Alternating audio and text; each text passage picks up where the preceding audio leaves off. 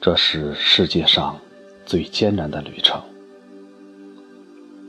从地球的最北端出发，借助一阵吹向南方的风，这些成群结队的旅行者，飞过冰川、山林、堤坝、运河，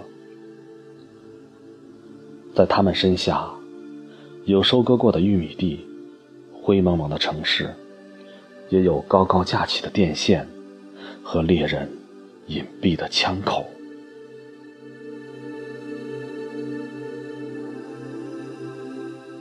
迁徙是候鸟的宿命。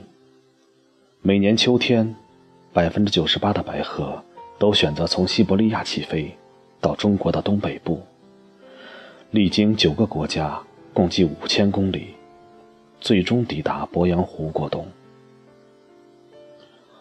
这条横跨亚洲大陆的征程，充满了艰难险阻。然而，对他们来说，千万年来大自然的考验，却比不上一百年内人类制造的麻烦。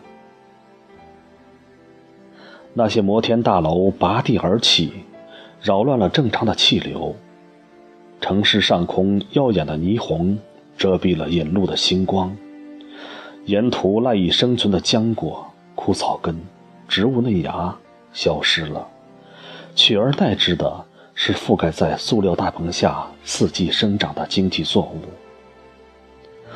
轰鸣的收割机碾过湿地，几分钟后，藏身在芦苇中的鸟窝和它们的孩子，就永远的被毁掉了。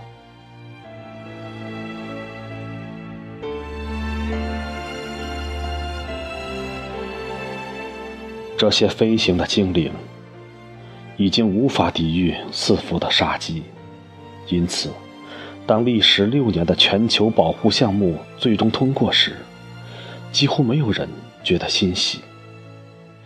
一位与会专家痛惜地说：“这种被誉为旗帜性物种的珍稀鸟类，全球目前仅存三千五百到四千只，而保护。”远不及破坏来得快。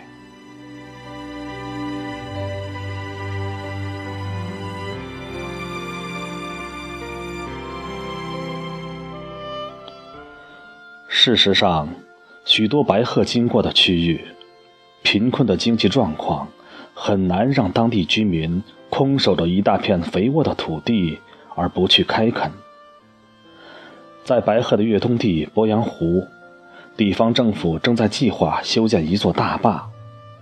如果大坝建起，水面超过十五米，原先的湿地就会彻底消失，白鹤也将永远灭绝。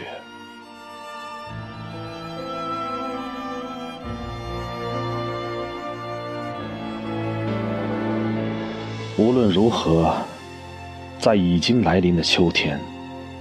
这个高贵而又脆弱的种群，仍将履行着他们的承诺，从北极出发，一路向南。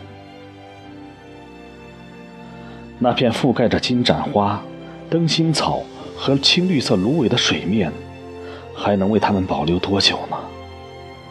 当水面消失了，芦苇消失了，雏菊消失了，鸟儿也消失了，我们。